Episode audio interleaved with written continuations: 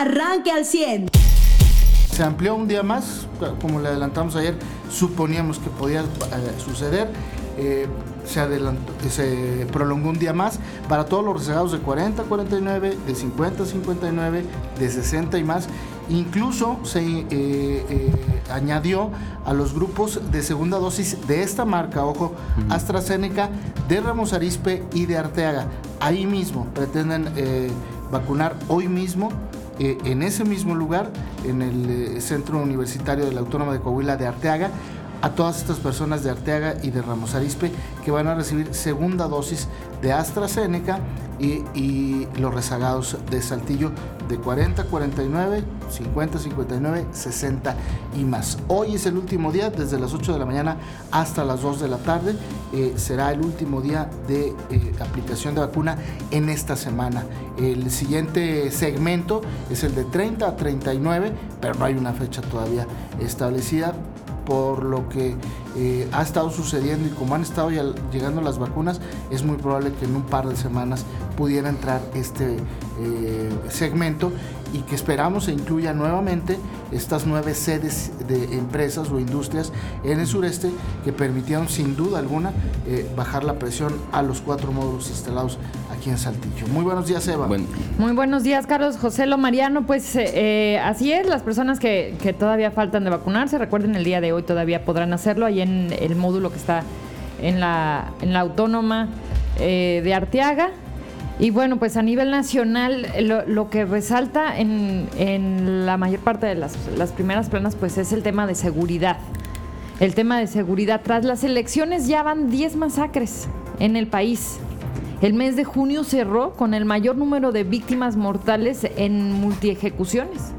Eh, tras las elecciones, las masacres, homicidios repuntaron después de, este cierre que le decía de 10 multi-ejecuciones. Sin embargo, bueno, pues el presidente sigue diciendo que no habrá masacres.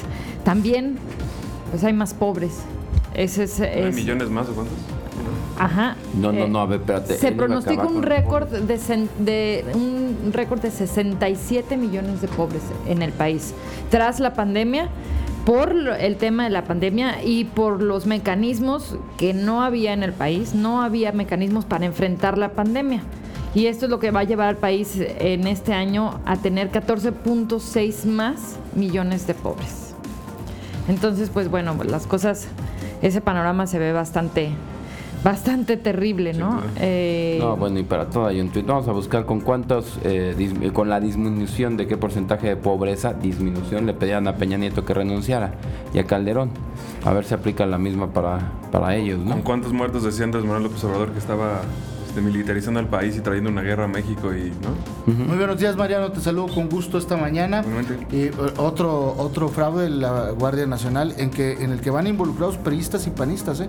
Hoy tendremos que cobrarles la factura también a ellos porque ellos la aprobaron, eh, fueron engañados como los mexicanos. Y los congresos locales. Les dijeron, les dijeron que sería una Guardia Nacional civil y es más militar que eh, el América con su camisa amarilla. Buenos días, Mariano.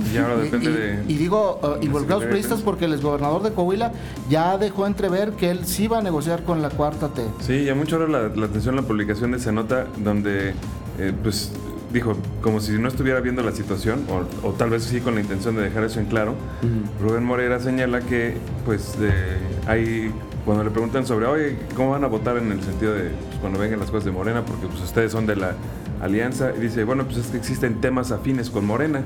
Así dice Rubén Morera. Dice, somos un partido este, socialdemócrata que, y que, no rompe, este, que aunque no romperá ni con el PAN ni con el PRD, representará a la clase media, según esto.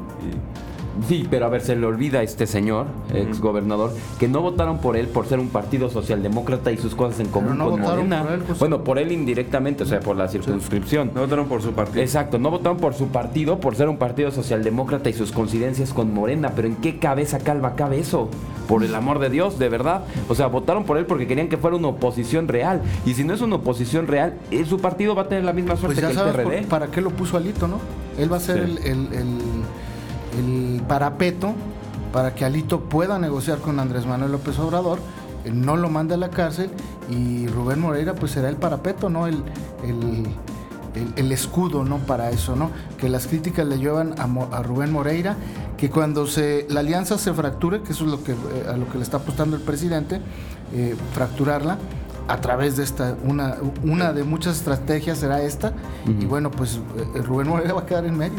Ya sabes cómo le gusta además ponerse de como el, que, el intelectual que piensa más allá, ¿no? Entonces en la entrevista este, le cuento una anécdota, dice, este, imagínense además al personaje hablando, ¿no? Me dijo un empresario, oiga, no queremos que hablen para nada con Morena. Me parece perfecto, le respondí, pero ni para el presupuesto. A ver, ¿Y qué trajiste para Coahuila del presupuesto, perdón? O sea, hablaste. llevas tres años. Hablaste, ya, estuviste tres años. Hablaste con ellos sobre el presupuesto, ok, porque pues, así te pusiste al, empresario, le enseñaste como que tu visión, ¿no? O sea, mira, yo estoy más allá de, tu corta visión, en donde no te das cuenta que sí hay que dialogar para el presupuesto. Ok, hiciste tu diálogo para el presupuesto. ¿Y qué, de qué sirvió, perdón? ¿Qué llegó a Coahuila, perdón? No, le quitaron dinero a Coahuila. Sí, mira, yo creo que Rubén Moreira, con lo intelectual que es o alcanza a ser, debe de saber que los discursos naturales y reales se desarrollan. Los falsos, como este en el que están cayendo él, Alito y toda la cúpula, se desarrollan. Y eso es lo que están haciendo ellos, desarrollando un discurso que justifique sus acciones, para las cuales quedarse con fuero, quedarse con el PRI, hacerse senadores pluris en tres años, ¿no? Ver por su eh, pescuezo, como se diría eh, coloquialmente, porque yo tengo necesidad de ver mi intelectual, puedo hablar coloquialmente sin problemas para que la gente nos entendamos. Es cosa no estar acomplejado, ¿no? Exactamente. Eh, pues, y lo entendemos fácilmente. Esa es su intención eh, por completo. Lo que no les está importando, y yo veía ayer a Marta Loera y decía, no puedes, no puedo, no puedo creer con las declaraciones de esta señora completamente. Nosotros cerramos filas en favor de Alito. ¿Tú? ¿Tú y cuál PRI? El PRI que, tiene fuerza ahorita por un gobernador que sí está trabajando por la sociedad, por un gobierno de Saltillo que aquí ganó, que sí están trabajando con la sociedad, no por, no por cómo ven a Alito Moreno, no porque en, la ideología, el que defiende los valores del PRI, como Rubén ven las coincidencias que tienen socialdemócratas con Morena. Por supuesto que no. ¿Cuándo? Es porque la gente quiere un contrapeso real. Y si aquí en Coahuila se les confió, no fue para que Rubén saliera a dar estas notas sintiéndose y alzándose el cuello y demás, pero por favor es que es que hablando de, suicidios ellos sí se están echando la soga al cuello y están preparando y puliendo el ataúd. Y son notas que son muy provocadoras, a fin de cuentas, pues sí, obviamente vas a tener que dialogar con todos los partidos para llegar a un acuerdo acerca del presupuesto y vas a tener que sí, de eso se trata el trabajo, pero bueno, a fin de cuentas el PRI está con más conflictos que nunca. y se sube el tono del conflicto. ¿Por qué? Porque hubo violencia física afuera de la sede del Comité Ejecutivo Nacional, en donde se están manifestando para que el presidente renuncie. Eso debería ser motivo suficiente para que el presidente renunciara si tuviera dignidad. ¿Por qué? Porque lo que están diciendo, oye, pues hay que evaluar. Sí, los militantes te elegimos, pero hay que evaluar qué es lo que sucedió. Evidentemente no hubo triunfos para el PRI. Evidentemente nos fue muy mal en el PRI. Y mientras esto sucede, eh, ya la dirigencia nacional de Alito Moreno está haciendo una denuncia en la Fiscalía General de la República, en la Fiscalía General contra Ulises Ruiz y contra Nayeli Gutiérrez, que son quienes están manteniendo estas protestas afuera de la sede del Comité Ejecutivo Nacional.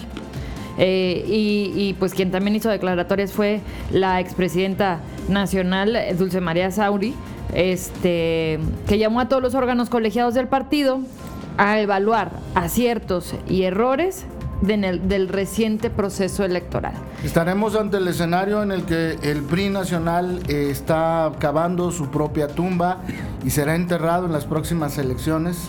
Eh, estaremos ante el escenario de PRIs eh, o de priistas o de priismo solamente estatal como Coahuila, donde se ganaron las últimas dos elecciones.